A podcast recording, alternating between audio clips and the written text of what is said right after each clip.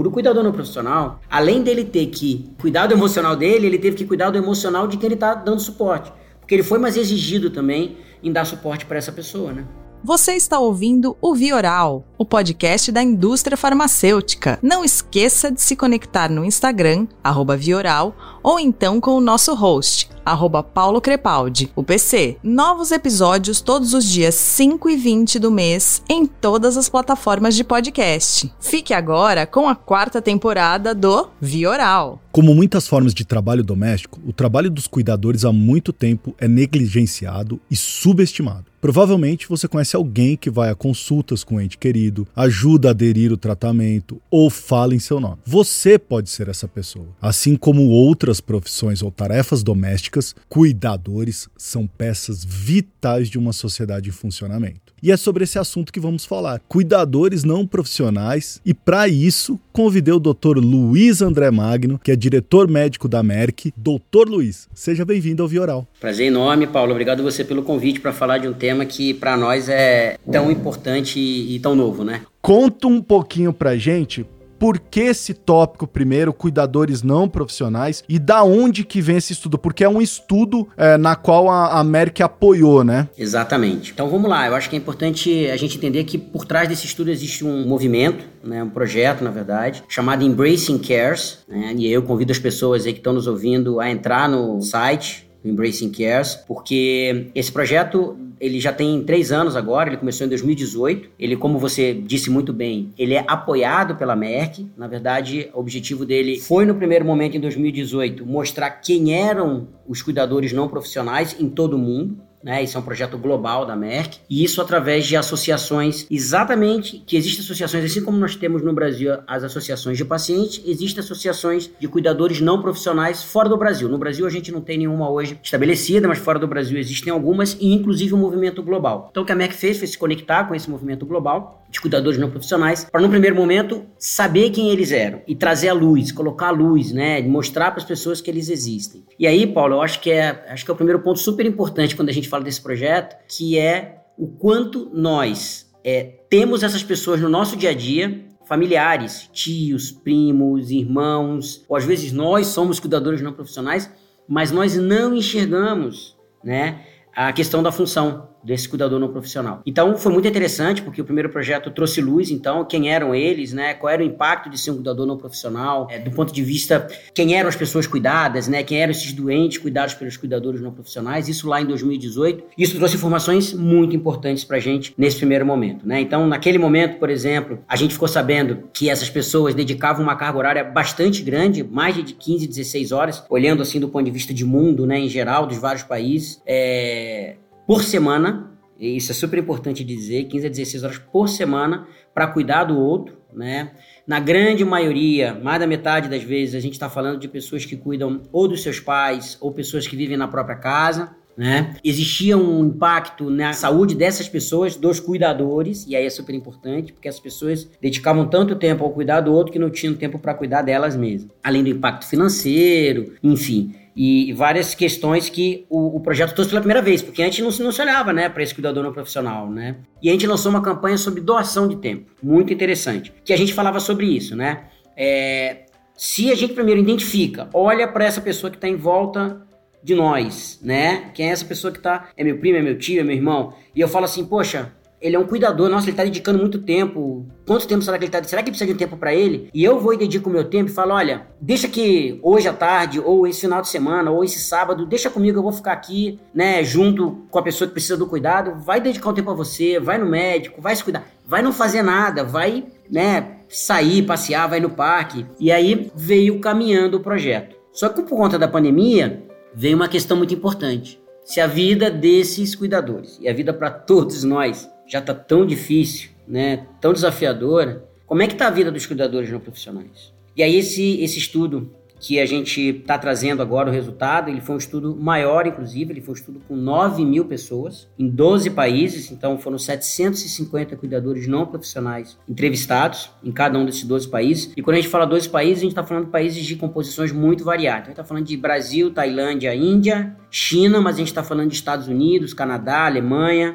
Então são países com perfis bastante diferentes, né, para realmente entender, inclusive, quem são os cuidadores de novo, qual o impacto da pandemia e qual a diferença entre esses países. E esse resultado que trouxe para a gente, que a gente não pode dizer que é uma novidade, né, quando a gente, principalmente quem já vem acompanhando o desafio que é ser cuidador não profissional, então ele não é uma novidade, mas ele traz dados para a gente que realmente chamam, chamam muito a nossa atenção para começar a olhar de forma diferente para o cuidador no profissional. Que sensacional, Dr. Luiz. Parabéns para a Merck e o Embrace Carers. Eu fiz uns levantamentos e descobri que no Cadastro Geral de Empregados e Desempregados, o CAGED, o número de cuidadores de idosos no Brasil passou de 5.263 em 2007 para 36.720 em 2018. Claro, segundo o IBGE, o total de indivíduos com mais de 60 anos deve mais que dobrar até 2050, saltando de 9,5% para 21,8% da população e ultrapassando 40 milhões de pessoas. Esse assunto, então, chega em um momento muito importante para o país e para os cuidadores. E é incrível, apesar de tantas dificuldades impostas pela pandemia, o perfil do cuidador não profissional brasileiro se diz realizado nesse estudo. Não é isso, doutor Luiz?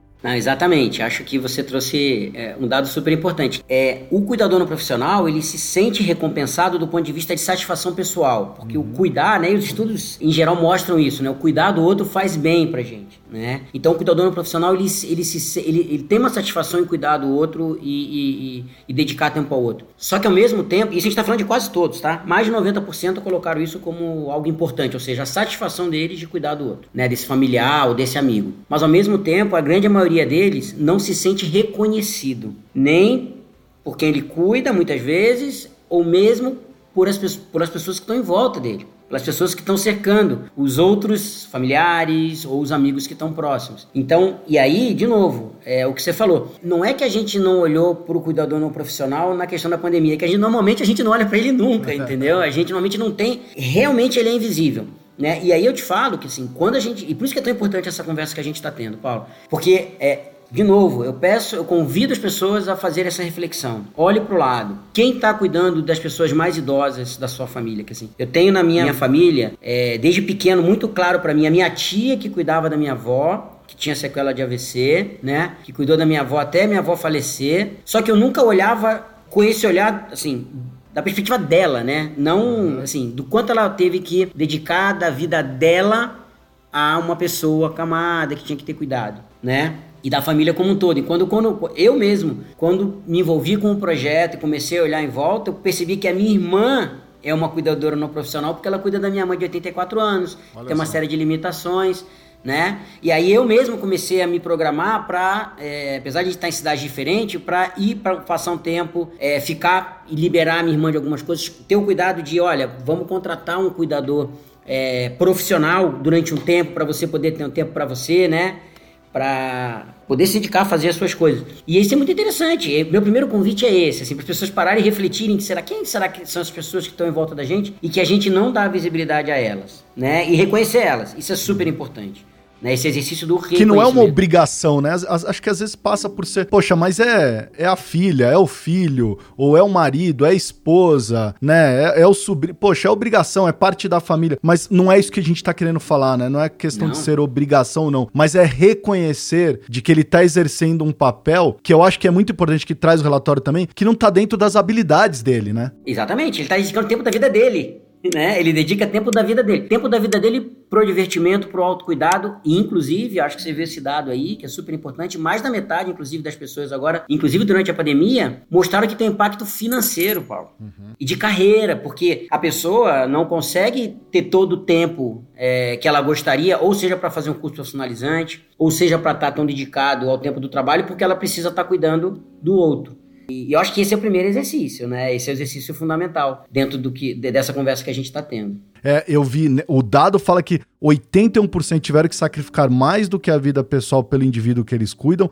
sendo que 54% pioraram a sua situação financeira isso global. No Brasil, 68%, né? E aí eu vou te trazer uma reflexão, Paulo, que as pessoas às vezes também não, não pensam. Então, é, que eu, e aí falando especificamente da pandemia, tá? Aquele cuidador não profissional que eventualmente tinha uma ajuda de alguém de fora da casa. E aí a gente também tem um dado importante aí no, na, na pesquisa que mostra que dois terços dos cuidadores vivem com com cuidado, né? Com, com a pessoa que está sendo cuidada, com o doente. Então, imagina só, dois terços dessas pessoas viviam, vivem com as pessoas que elas cuidam, e eventualmente muitas dessas pessoas tinham ajuda de alguém externo da casa, ou às vezes até um cuidador profissional que ficava durante um tempo, ou durante um período para a pessoa poder se dedicar às suas atividades.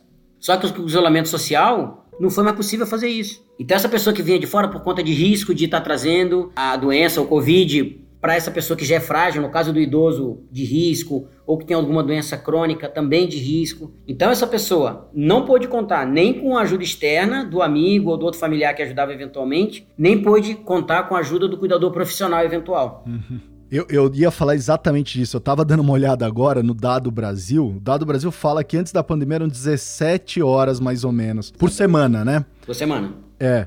Na pandemia, a gente está falando de 33 horas, ou seja, 15 horas a mais, ou seja, sobrecarregou demais esse cuidador, né, doutor Luiz? Supercarregou demais em termos de tempo, Paulo. E aí outro dado também do estudo fundamental. Todo mundo está reclamando da sobrecarga do ponto de vista emocional. E, e a gente entende porque é muito difícil para todo mundo mesmo. Questão de restrição de espaço, de não ir para o espaço aberto, de não ter interação social com as pessoas, né? E é, principalmente a gente que é lá, brasileiro, latino, né? Que pra gente é super importante esse contato. Então, para todo mundo teve a questão desse suporte emocional. Para o cuidador não profissional, além dele ter que cuidar do emocional dele, ele teve que cuidar do emocional de quem ele está dando suporte. Porque ele foi mais exigido também em dar suporte para essa pessoa, né? Sim. E aí, isso que eu queria falar, né? Tem esse dado da, é muito interessante, porque uma das coisas que o, esses cuidadores não profissionais têm colocado como um ponto é esse suporte socioemocional. É, também gestão da tecnologia, porque a pandemia acelerou a digitalização e acelerou para eles também, né? Então eles tiveram que aprender a fazer telemedicina com esse paciente, ou seja, uma série de coisas. Exatamente, exatamente. E é exatamente, então não é tão fácil também o que muitas pessoas fizeram de eventualmente na pandemia arrumar um outro lugar para passar alguns dias e conseguir ficar fora. Quem tem esse cuidador em casa, esse cuidador não profissional em casa, ele não tem essa opção. Tudo isso fica mais difícil, digamos assim, né? Uhum. Ou seja, são muitos desafios, né? Muitos desafios. E por isso que o que o estudo mostra realmente é que a pandemia se teve um impacto, né? Que foi até meu comentário lá é, na publicação do LinkedIn, né? Se foi difícil e está sendo difícil para todos nós passar por essa pandemia, para o cuidador não profissional está sendo muito mais difícil. E doutor Luiz, o que, que a gente pode fazer, né? Quem está nos ouvindo e tem em casa um cuidador não profissional, começa por onde, doutor Luiz? Então, eu acho que um pouquinho desse do, da minha experiência, né, Paulo, que eu falei com você, quando eu me envolvi com o projeto, quando eu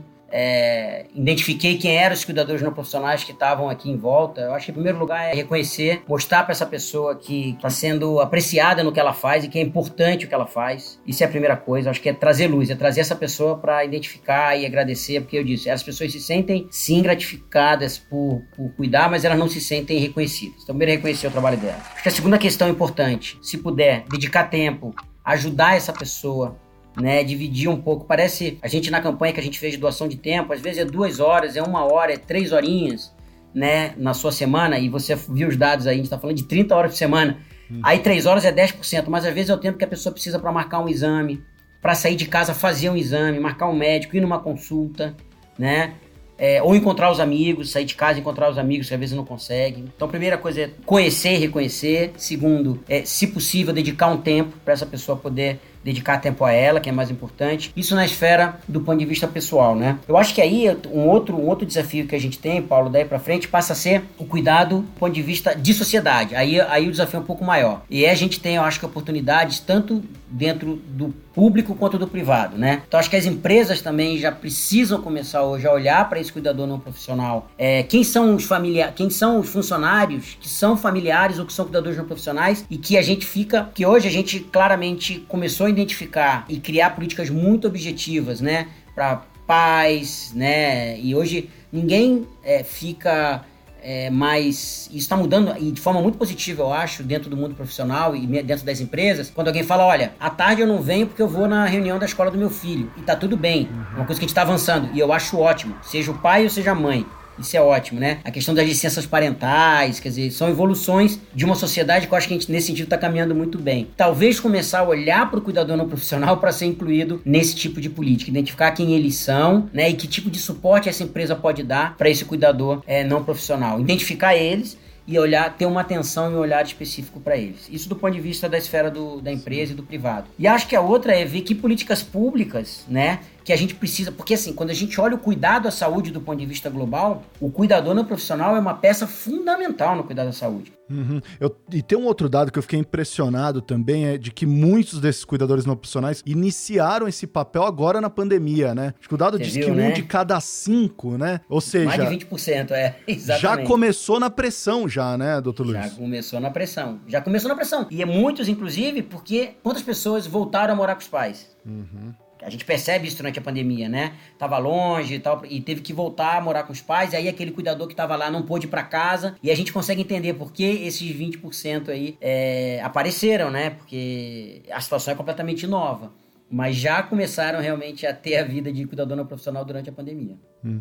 E você estava falando da questão de dele ter esse tempo, essa licença, etc. Um outro dado que mostra, e isso é grave, é que eles também estão deixando as suas, as suas próprias consultas médicas para depois, né? Porque não tem tempo e eles estão deixando isso para mais tarde. E isso é um, é um grande problema de saúde pública, né, doutor Luiz? Exato. Você colocou um ponto super importante, Paulo. Isso é um problema para todos, né? As pessoas uhum. deixaram de cuidar de problemas crônicos, está todo mundo preocupado e focado com o Covid, que eu acho que é importante. Apesar do que a gente sabe que agora com a telemedicina isso abriu uma série de oportunidades para as pessoas voltarem a cuidar é, das suas patologias crônicas. Só que o cuidador não profissional ele tem a questão do tempo para fazer isso. E aí, Paulo, é o que eu digo. Na primeira pesquisa que a gente fez lá em 2018, esse dado já aparecia. Uhum. Que o cuidador não profissional ele tem menos tempo para cuidar da própria saúde, porque ele dedica tempo ao outro, né? Então ele leva na consulta, acompanha, leva para fazer exame, mas da saúde dele, em geral, ele não tem tempo para cuidar. Só que na pandemia, como a gente viu, como o tempo dedicado passou a ser maior, o tempo que já era pequeno,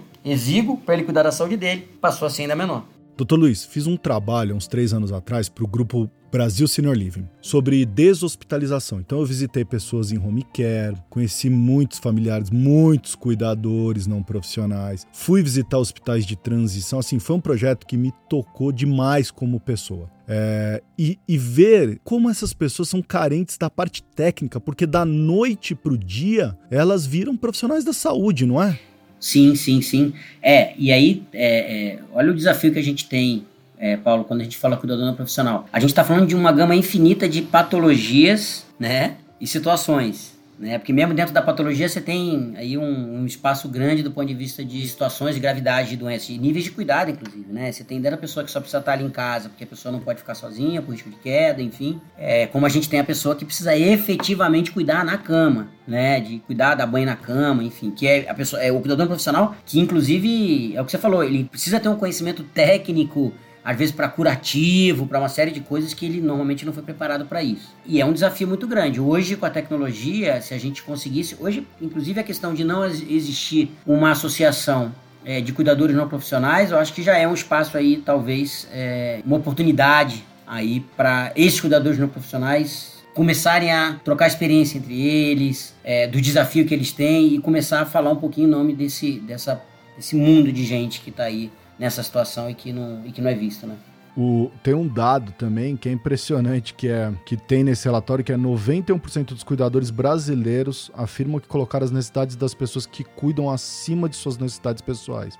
A gente tá falando de quase todo mundo. Quase todo mundo. Mas isso é impressionante, Paulo. Isso é uma característica do cuidador não profissional, sabe? E, e é isso que a gente vê, de novo, isso acentuou durante a pandemia, né? Mas esse cuidador não profissional em geral, isso é impressionante. Ele coloca o cuidado do outro na frente. Por isso que eu digo que essa questão do reconhecimento é tão importante. Porque a gente, às vezes, não olha para essa forma. E fica tão natural a gente olhar para o lado e ver alguém que cuida do outro, né? E, e, é o que você falou, e ah, é obrigação e tá fazendo, não tá fazendo mais que obrigação. Mas não, é uma coisa muito maior que isso. Sim. É muita coisa. Verdade. Ó, para quem tá nos ouvindo, eu vou fazer o seguinte, na descrição desse episódio eu vou deixar o link do Embrace Cares que o Dr. Luiz falou e vou deixar o link também da entrevista que o Dr. Luiz deu também para Veja, para Abril, né, na, no caderno de saúde, também falando um pouquinho disso para vocês também poderem acessar. Dr. Luiz, é, o New York Times fez uma coisa que eu adorei. O New York Times fez sete perguntas para 75 celebridades sobre como é que foi a vida deles na pandemia. Dessas sete perguntas eu sempre seleciono duas para fazer para os nossos ouvintes aqui no Viral para a gente conhecer um pouquinho como é que foi sua vida é, nessa pandemia. Então, a primeira pergunta que eu tenho para você é qual momento desse último ano que você jamais vai esquecer, doutor Luiz?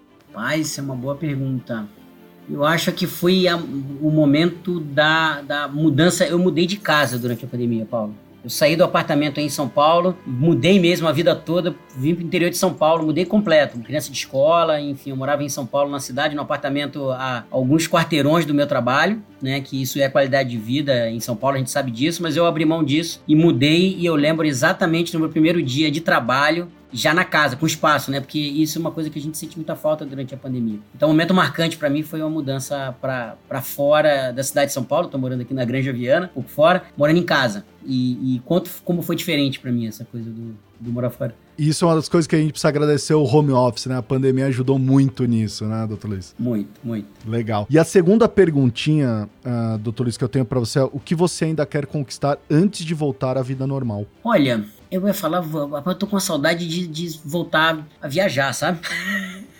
Mas isso vai ser quando voltar ao normal, né? Então não tá valendo. É, eu consegui aproveitar bastante meu tempo aí durante a pandemia, das coisas que eu queria fazer, mas eu ainda acho que eu queria aprender a cozinhar um pouco, aprender a cozinhar de verdade, antes de voltar, assim, quando eu tô mais em casa ainda, eu queria ser mais do que só um churrasqueiro, sabe? Eu gosto de fazer churrasco, acho que me aprimorei um pouquinho, mas eu queria aprender a cozinhar mais, cozinhar mesmo, sabe? Que entre todas as coisas que eu me propus a fazer durante a pandemia, muitas eu conseguia fazer, dedicar um pouco de tempo, dedicar a casa, enfim, eu gosto de música, toco bateria e, e, e consegui dedicar um tempo maior a isso, mas eu acho que eu, tá aí, ó, eu, eu preciso, antes, tem poucos meses agora, eu espero, espero que sejam mais alguns meses, eu, eu queria realmente cozinhar é, com, de forma mais é, efetiva e, e, com mais qualidade.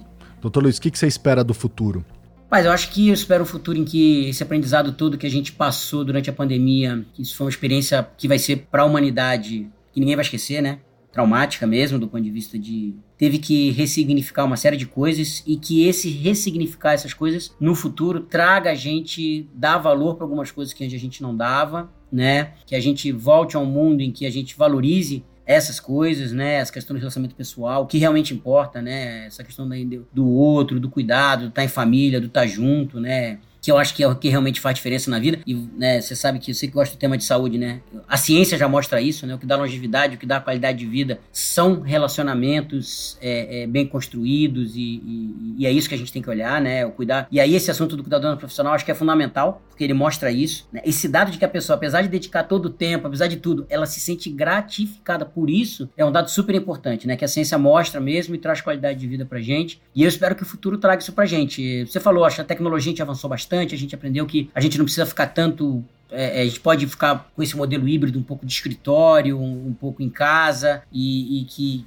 que esses significados novos que nós passamos a ter na vida tragam um mundo um pouquinho mais humano aí para frente, que a gente consiga conviver melhor e valorizar essas, essas questões menos materiais e mais é, é, relacionais, sabe? Doutor Luiz, eu quero agradecer muito a sua participação, adorei esse trabalho, espero ouvir muito mais sobre ele no futuro. E para encerrar, ouvintes do Vioral, queria dizer que nesse mesmo estudo, 70% dos cuidadores não profissionais brasileiros dizem que sua saúde mental piorou na pandemia. 57% dizem que a pandemia fez a sua saúde física piorar, principalmente pelo fato de estarem dormindo menos e não se exercitando. E 68% apontaram que precisarão de mais orientação e treinamento sobre como usar a telemedicina, ferramentas online, aplicativos móveis para manter os cuidados de saúde em dia. Tem muita coisa nesse relatório. Doutor Luiz, até a próxima e vamos dar os devidos reconhecimentos a essas pessoas em nossa volta. Exatamente, exatamente, Paulo. E eu super te agradeço, te agradeço pela oportunidade, porque é, realmente assim é um tema que a gente ali dentro da MERC gosta muito, porque a gente vê que tem um impacto grande exatamente